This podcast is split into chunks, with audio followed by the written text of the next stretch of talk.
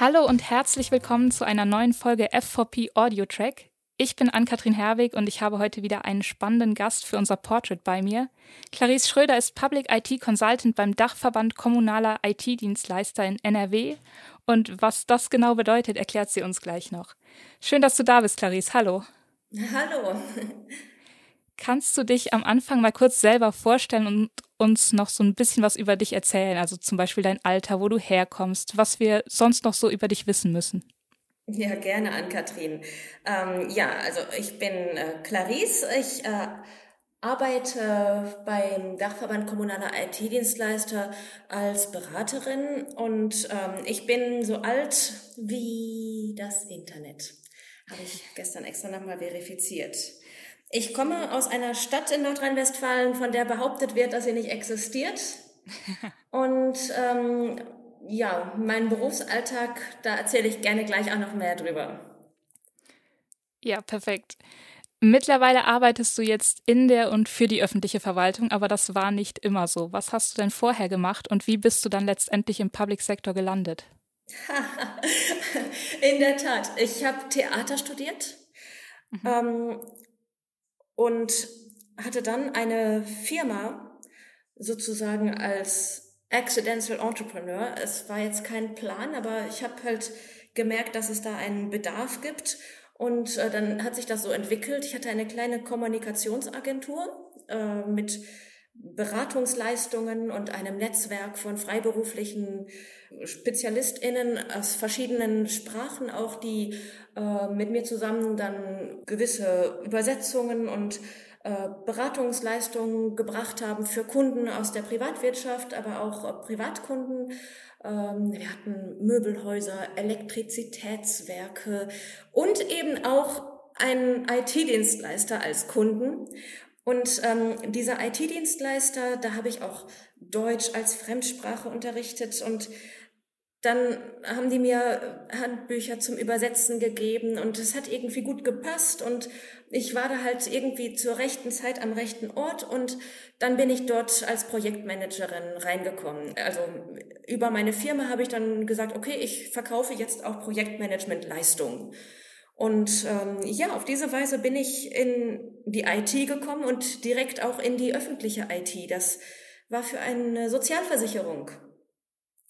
Und ähm, ja, dann hat das so seinen Weg genommen. Ich äh, bin dann irgendwann fest angestellt worden, also von extern nach intern rein und ähm, habe dann ein Trainee-Programm gemacht bei Dataport in Norddeutschland war natürlich für mich eine super Gelegenheit, um auch nochmal ganz viel anderes kennenzulernen, weil in diesem Trainee-Programm äh, kann man verschiedene Stationen durchlaufen. Also ich habe da an vier verschiedenen Stellen gearbeitet, nicht nur im Projektmanagement, sondern auch bei Produkt- und Schulungen und ähm, Vertragsmanagement sogar. Und ähm, als ich dann damit fertig war, ging es ins Innovationsmanagement, also ins Team Innovation bei Dataport und von dort dann direkt nach Nordrhein-Westfalen. Ja, das klingt doch mal nach einem spannenden und ausgefallenen Weg äh, vom Theater in die IT. Was machst du denn, wenn du nicht arbeitest? Wie verbringst du gerne deine Freizeit? Bist du da immer noch im Theater unterwegs oder andere kreative Sachen oder was machst du da gerne? Wenn ich nicht im Dienst bin, dann beschäftige ich mich viel mit der Politik der Digitalisierung. Aber nicht so im Sinne von politische Gremien oder Parteienarbeit, sondern eher in dem Sinne von, was macht das mit uns Menschen und gesellschaftlich und wie funktioniert Demokratie in der Digitalisierung? Das sind eher so die Fragen, mit denen ich mich beschäftige. Und wie können wir unsere öffentliche IT demokratisch gestalten? Natürlich tun wir das schon, aber gibt es nicht noch weitere Formen der Beteiligung und der Co-Kreation, also des gemeinsamen Entwickelns? Stichwort auch Open Source. Und ähm, in diesem Kontext ähm, nenne ich mich eine Civic Tech Sister. Also Civic Tech ist der Bereich, der sich auch mit öffentlicher IT zivilgesellschaftlich beschäftigt, unter anderem.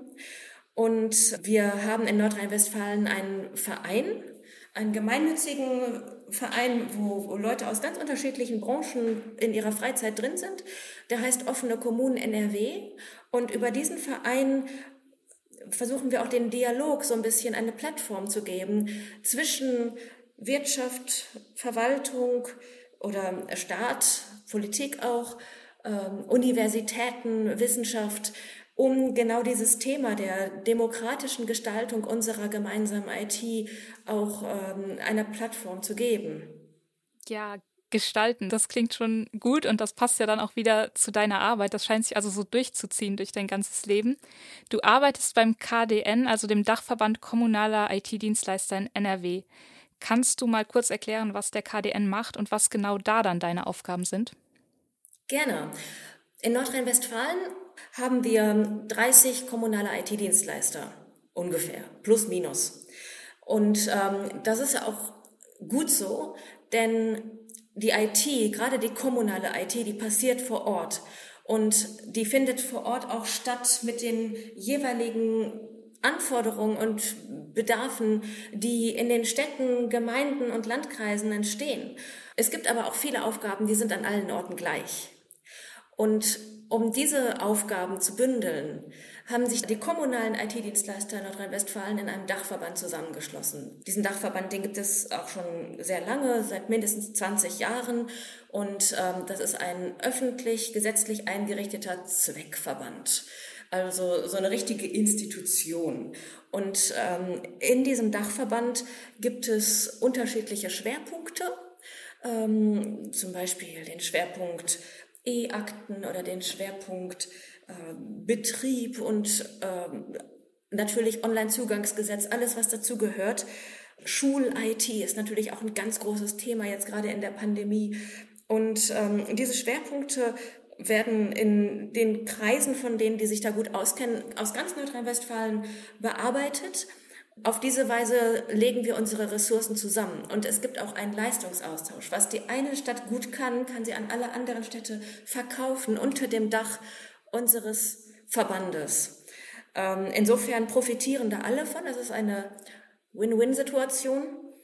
Als dann die gesetzlichen Anforderungen vom E-Government-Gesetz und vom Onlinezugangsgesetz kamen, da ist man sich mit dem Land auch darüber einig geworden, dieser dezentrale, lockere Austausch, an den müssen wir jetzt anknüpfen, um auch das Ganze noch stringenter zu koordinieren, um auch die gesetzlichen harten Anforderungen zu erfüllen, die jetzt kommen und die jetzt eingerichtet werden müssen, projektweise. Dafür wurde eine Stelle eingerichtet, also ein Kompetenzzentrum mit insgesamt 20 Stellen, und in diesem Kompetenzzentrum arbeite ich.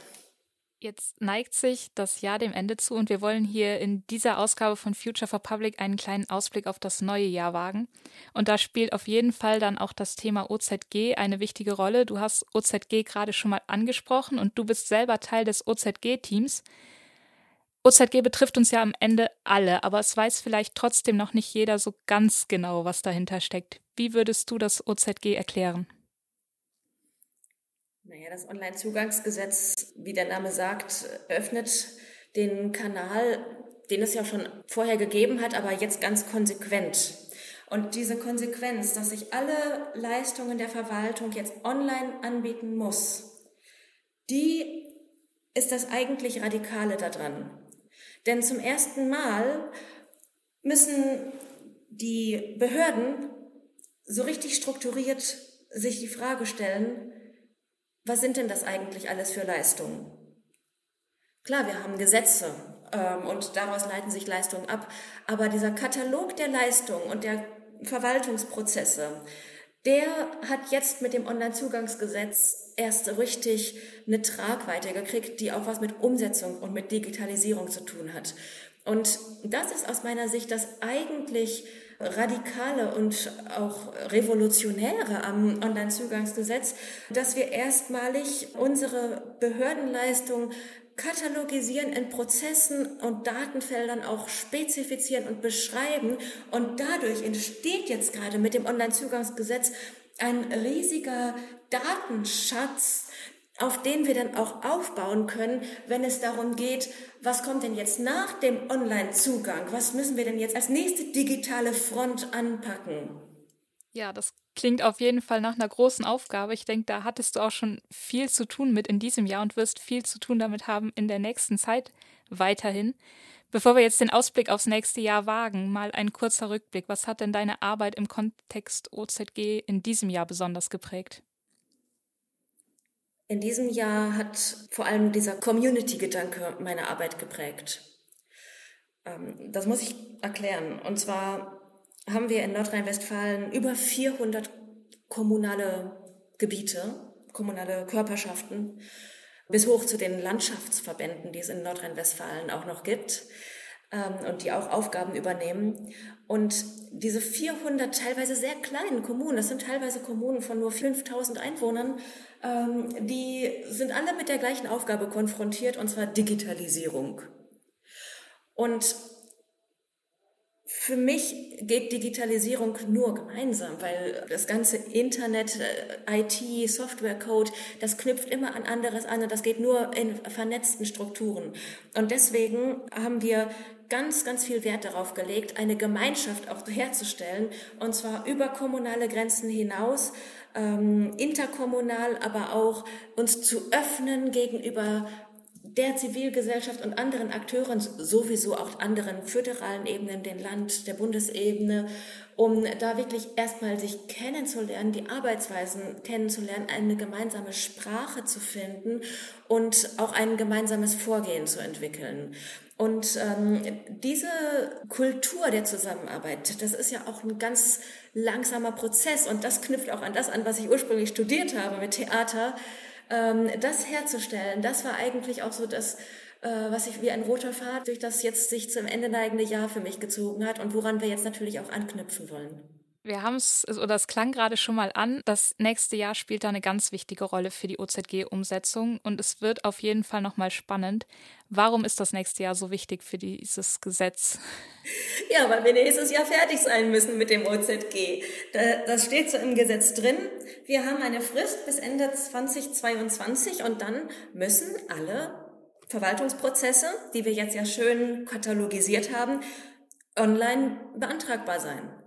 Das heißt, wenn irgendwo von euch behördliche Formulare abgefragt werden. Und ihr habt nicht die Möglichkeit, das übers Internet zu machen. Und es betrifft eine Behörde, die in Deutschland liegt, dann habt ihr zukünftig eine gesetzliche Anforderung, ein Anrecht darauf, dass ihr das online übers Internet machen könnt. Ihr müsst es nicht über den Postweg machen und auch nicht indem ihr da hingeht und vorstellig werdet, es sei denn, ähm, das ist wirklich so ein Fall, wo man erstmal drüber reden muss. Ne? Das ist natürlich außen vor. Aber in dem Moment, wo nur strukturierte Daten erfasst werden, wie in einem Formular, da muss es online sein. Und ähm, ich denke, da sind wir auch auf einem guten Weg, das einzurichten. Ähm, die Fundamente haben wir jetzt gelegt, einerseits durch die methodische Strukturierung mit unserem Leistungskatalog und andererseits durch unsere Kultur der Zusammenarbeit, die wir jetzt auch strukturell verankert haben, durch Termine, durch Rollen, die Aufgaben äh, übernehmen. Und jetzt müssen wir im kommenden Jahr die einzelnen Dienste, die jetzt ausgewählt und entwickelt wurden, ausrollen, damit auch wirklich flächendeckend, egal in welcher Stadt ich jetzt wohne, egal wo in Deutschland, ich äh, auch von diesem Recht als Bürgerin, als Organisation auch Anspruch nehmen kann. Also du sagst, der Grundstein ist gelegt, es wird an vielen Stellen fleißig gearbeitet, aber es stockt ja auch noch an einigen Stellen. Ist die Umsetzung im nächsten Jahr realistisch oder glaubst du, wir sind auf einem guten Weg, aber es dauert? Ja, letzteres. Also wirklich flächendeckend für den kompletten Leistungskatalog Lösungen zu haben, das bezweifle ich. Das bezweifle ich sogar in Nordrhein-Westfalen, obwohl wir in Nordrhein-Westfalen sehr gut aufgestellt sind. Einfach weil es so viel ist. Es sind über 5000 Einzelleistungen, die digitalisiert werden. Und ich habe schon gesagt, 400 Kommunen allein in Nordrhein-Westfalen, fast 12.000 Kommunen in ganz Deutschland. Und das sind einfach Zahlendimensionen. Da bis in den letzten Winkel hineinzukommen, das ist natürlich nicht machbar in fünf Jahren. Aber das finde ich ehrlich gesagt jetzt auch nicht so schlimm. Natürlich geben wir uns alle Mühe und machen alle unser Bestes und wir konzentrieren uns auf das, was wichtig ist, auf das, was auch für die Bevölkerung wichtig ist. Und wir müssen uns in der Verwaltung auch davon verabschieden, immer 100 Prozent alles fertig zu haben, bevor wir damit rausgehen. Sondern beim Onlinezugangsgesetz haben wir gar keine Wahl, als zu sagen, okay, wir haben erst die wichtigsten 80 Prozent fertig und alles andere machen wir jetzt in Ruhe weiter. Okay, also bis da der letzte Winkel auch erreicht ist, wird es noch ein bisschen dauern. Du hast eben schon so ein paar Punkte angesprochen, die jetzt als nächstes auf jeden Fall dran sind. Was muss sonst noch konkret getan werden, damit es wirklich flächendeckend gelingt, die Umsetzung? Wir müssen sehr stark auf Standards setzen, denn damit es flächendeckend gelingt, müssen die Kommunen Lösungen voneinander kopieren können bzw. übernehmen können. Und damit die Kommunen ihre Lösungen austauschen können untereinander, müssen diese Lösungen auch anschlussfähig sein. Dafür brauchen wir kompatible Standards. Ähm, sei das ein Standard in der Prozessbeschreibung, damit geht es nämlich schon los, sei das ein technischer Standard.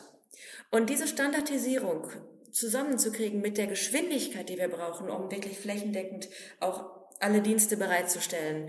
Das ist die große Herausforderung, aber das macht auch Spaß, weil man hat ja das gemeinsame Ziel vor Augen, die OZG-Umsetzung, und das zweifelt ja auch niemand an, dass das gut und richtig ist und ähm, gleichzeitig zu gucken, okay, wie können wir jetzt alle unter einen Hut kommen? Das ist eigentlich eine Erfahrung, die ich als sehr positiv erlebe, weil wir dabei alle sehr viel lernen. Auch ich habe vor mehreren Jahren noch gar nicht gewusst, dass es ein föderales Informationsmanagement gibt.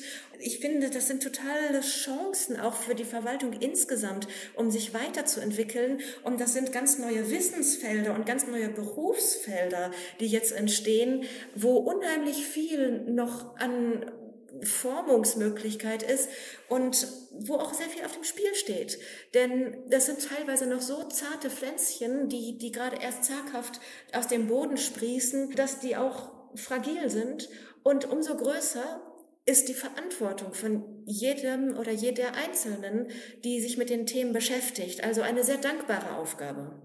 Ja, und dann kommen wir damit ja dann Schritt für Schritt der Umsetzung näher.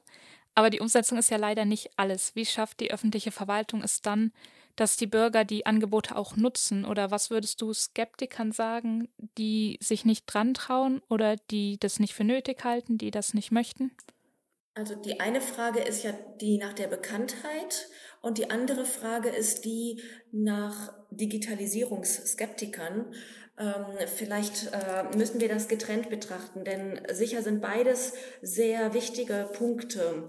Ähm, zunächst zu der Bekanntheit.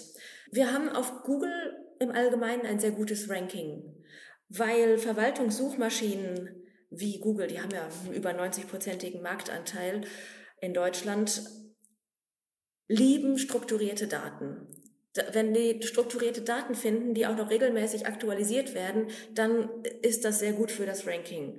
Und diese strukturierten und regelmäßig aktualisierten Daten, die liefern wir aus den Behörden, dank unserer Standards. Ähm, das heißt, wenn jetzt jemand einfach nur über Google reinkommt, dann ist es sehr wahrscheinlich, dass er auch direkt bei unseren Angeboten landen wird. Was anderes ist natürlich, dass man überhaupt weiß, dass es diesen Anspruch durch das Onlinezugangsgesetz gibt auf Online-Dienste der Behörden. Und ähm, dafür muss man natürlich auch noch andere Kanäle bedienen. Es gibt ja teilweise jetzt schon in den Bussen und an den Bahnhöfen Plakatwerbung für Online-Angebote der öffentlichen Hand. Und ich finde, das ist auch auf jeden Fall ein Kanal, wo man dann auch inter modal über verschiedene ähm, Medien und auch Sphären hinweg das Gesamtbild bespielen muss. Äh, sehr interessant. Also wie verknüpfe ich auch die Online-Welt und die Offline-Welt? Wie greifen diese Prozesse online und offline ineinander? Wie kann ich gewährleisten, dass beide gleich behandelt werden, egal über welchen Kanal sie reinkommen? Oder auch das gute alte Fernsehen. Ich meine, wir leben ja auch in einer relativ alten Generation, äh, also in einer relativ alten Bevölkerung insgesamt, ne? der Altersdurchschnitt liegt ja, glaube ich, in Deutschland bei äh, auf jeden Fall über 40 Jahre. Ähm, das heißt, das Fernsehen, auch wenn das vielleicht bei den jungen Leuten jetzt nicht mehr so relevant ist, aber bei der Mehrheit der Deutschen ist es das noch. Und auch das ist ein Kanal, den wir nutzen müssen, um unsere Angebote bekannt zu machen, um für Digitalisierung im öffentlichen Bereich zu sensibilisieren, aber auch für die Behördenrufnummer 115, die ich an dieser Stelle gerne nochmal auf der Tonspur platzieren will, ähm, die ja auch so gut wie unbekannt ist außerhalb von Fachkreisen, noch trotz schon vieler Anstrengungen im Marketing, auch auf Social Media, äh, auch um jüngere Leute zu erreichen, YouTube etc. Ähm, also das ist dieser ganze ähm, Bereich äh, des Marketings. Da sind wir beim Dachverband kommunaler IT-Dienstleister auch sehr äh, sensibel für. Wir haben eine Marketingabteilung, eine Abteilung für Veranstaltungen, Presse- und Öffentlichkeitsarbeit, die wirklich total intensiv an diesen Themen arbeitet und auch das im Dialog tut mit unseren Mitgliedern und mit anderen Stakeholdern. Und die andere Frage ähm, von dir war ja die nach den Digitalisierungsskeptikern. Die sagen, nee, ähm, Internet, das ist mir zu unsicher oder das ist zu teuer, das rentiert sich ja gar nicht. Hier nur, damit man hier fünf Online-Anträge kriegt, so einen, einen Dienst einzurichten, der jedes Jahr 10.000 Euro kostet. Die haben ja auch recht. Man muss schon auch auf Kosten und Nutzen gucken und nicht dogmatisch jetzt nur um der Gesetzeserfüllung willen alles ähm, zu digitalisieren, auch wenn es gar nicht wirtschaftlich ist. Da muss man ja auch mal wirklich äh, das Herz in der Brust lassen.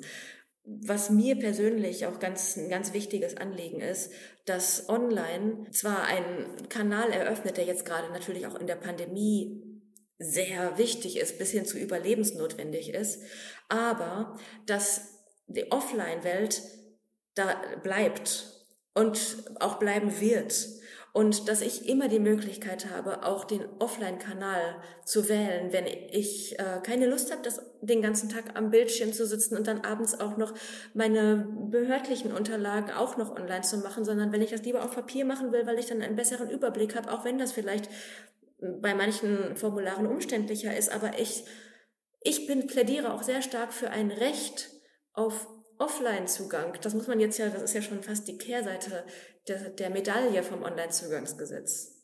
Also online und offline müsst ihr ganz viele verschiedene Bereiche da im Blick behalten und immer auch den Nutzer im Blick behalten. Ähm, Gab es jetzt vielleicht in dem Zusammenhang, vielleicht auch in einem anderen Bereich, in diesem Jahr für dich persönlich ein besonders lustiges, schönes, emotionales oder einprägsames Erlebnis bei der Arbeit? Irgendwas, was dir besonders im Gedächtnis geblieben ist? Auf jeden Fall. Und zwar liegt das noch gar nicht so lange zurück. Vielleicht ist es mir deswegen auch noch sehr präsent. Und zwar hatten wir an einem Freitagnachmittag, wo eigentlich im Popular Myth die Behördenwelt gar nicht mehr arbeitet, 70 Leute in einem technischen Workshop. 70 Leute. Und ähm, das war nicht lustig, sondern das war für mich eher etwas, was ich hinterher auch verarbeiten musste und wo ich immer noch bei bin, das zu verarbeiten. Denn da war so viel Interesse, dass es eigentlich unmöglich war, diesem ganzen Interesse gerecht zu werden. Das heißt, was ich daraus mitgenommen habe, dass die Kommunen unheimlich offen dafür sind, sich mit Technologien vertraut zu machen, da Kompetenzen zu aufzubauen und dass auch die Beschäftigten der Kommunen an einem Freitagnachmittag kommen, um diese Technologien zu lernen ähm, und dass es da auch ganz unterschiedliche Kenntnisgrade und Perspektiven auf ein solches technologisches Thema gibt. Sei das von der Fachseite her, wie entwickle ich einen Hundesteuerantrag, sei das von der wirklich technologischen Seite her, wie finde ich Workarounds für ganz spezifische Bugs oder auch von der strategischen Seite her, wie will ich eigentlich ähm, den Kommunen Flexibilität geben, um ihre eigenen Prozesse zu entwickeln, wo wir doch parallel gerade dabei sind, diesen standardisierten Servicekatalog aufzubauen. Ja, das ist doch schön zu hören und macht auf jeden Fall Mut, dass wir da auf dem richtigen Weg sind und da alle voll dabei sind. Jetzt noch mal eine andere Frage zu dir. Wie siehst du das denn? Welche digitale Verwaltungsleistung fehlt dir persönlich noch? Oder was hat deinen Alltag schon erleichtert? Also ich muss sagen, so als normale Bürgerin zumindest aus meiner Erfahrung, wenn ich jetzt nicht gerade umziehe, habe ich eigentlich gar nicht Behördenkontakte. Ich habe damit eigentlich gar nichts zu tun. Das Einzige, womit ich zu tun habe, sind Fragen der Grundversorgung. Funktioniert mein Internet und komme ich mit den öffentlichen Verkehrsmitteln von A nach B? Und eigentlich ist es das, was ich am meisten nutze. Das ist die App von der Deutschen Bahn. Mhm. Auch das müsste eigentlich Teil vom Onlinezugangsgesetz sein. Ja. Das ist auf jeden Fall ein spannender Ansatz. Sehr schön. Jetzt äh, habe ich noch mal eine noch privatere Frage und zwar eine Frage, die wir all unseren Gästen stellen. Und zwar ist das die Frage nach dem Lieblingsessen und ob es da eine Geschichte dazu gibt. Und weil wir jetzt kurz vor Weihnachten sind, bekommst du heute die abgewandelte Version dieser Frage. Gibt es für dich ein Lieblingsweihnachtsgericht, ein typisches Weihnachtsgericht, das zu jedem Weihnachtsfest dazugehört? Und was verbindest du vielleicht damit? Ja, das gibt es in der Tat. Das ist jetzt allerdings sehr persönlich. Und zwar bei uns gibt es vegane schlesische Weihnachtswürstchen. Was einfach daran liegt, dass aus irgendwelchen Gründen in meiner Familie dieses diese schlesischen Wurzeln, es gibt ja natürlich ganz viele kulturelle Wurzeln in jeder Familie, ähm, aber bei uns hat sich das aus irgendwelchen Gründen durchgesetzt. Zu Weihnachten gibt es das schlesische Weihnachtsessen und dadurch, dass wir natürlich alle, was heißt natürlich, aber wir sind halt vegetarisch und bis hin zu ähm, vegan, ähm, haben wir das inzwischen auf diese Weise umgestellt. Ja, das, das klingt doch toll. Also wir haben übers Jahr schon viele interessante Gerichte und Geschichten dazu gehört, aber das gab es auf jeden Fall noch nicht. Sehr gut, spannend. Jetzt noch eine letzte Frage. Nach Weihnachten ist dann ja auch nicht mehr lange bis zum Jahreswechsel. Wir haben schon über das neue Jahr gesprochen. Wie sieht das bei dir persönlich aus? Hast du Vorsätze fürs neue Jahr oder worauf freust du dich besonders im neuen Jahr? Ich freue mich eigentlich darauf, wirklich die Strategie auch zu hinterfragen. Die Kommunen, die IT-Dienstleister und ähm, ihre Verbände, ne, wir, KDN ist ja nicht, es gibt ja auch noch auf der Bundesebene Vitaco und die kommunalen Verbände, die Spitzenverbände und so, die wir fahren, um die Digitalisierung anzupacken, denn aus meiner Sicht schlummert da noch so viel Potenzial und ich freue mich darauf, auch mal mit radikalen und frischen Ansätzen da dran zu gehen. Natürlich immer auch mit dem nötigen Respekt, mit dem Wissen um das, was es schon gibt und ähm, der Erweiterung von dem Personenkreis, die da mitmachen. Ja, das klingt doch nach einem guten Plan und einem guten Ausblick aufs neue Jahr. Ich drücke dir die Daumen, dass das alles so gut klappt und wünsche dir alles Gute fürs neue Jahr und auch weiterhin gutes Gelingen eben bei der OZG-Umsetzung und generell bei der Arbeit. Ja, und das war's dann auch schon wieder für heute. Und das war damit dann auch die letzte Folge FVP Audio Track in diesem Jahr. Bis zum 17. Dezember gibt es auf www.fvp online noch weitere Beiträge mit Ausblick aufs neue Jahr. Dann verabschieden wir uns in eine kurze Winterpause und ab dem 20. Januar geht es dann bei Future for Public mit ganz frischen und interessanten Beiträgen und natürlich auch mit neuen Folgen vom FVP Audio Track weiter. Ich freue mich, wenn ihr dann wieder reinschaut und reinhört, wünsche euch eine schöne Weihnachtszeit und einen guten Rutsch ins neue Jahr. Bis dahin, macht's gut.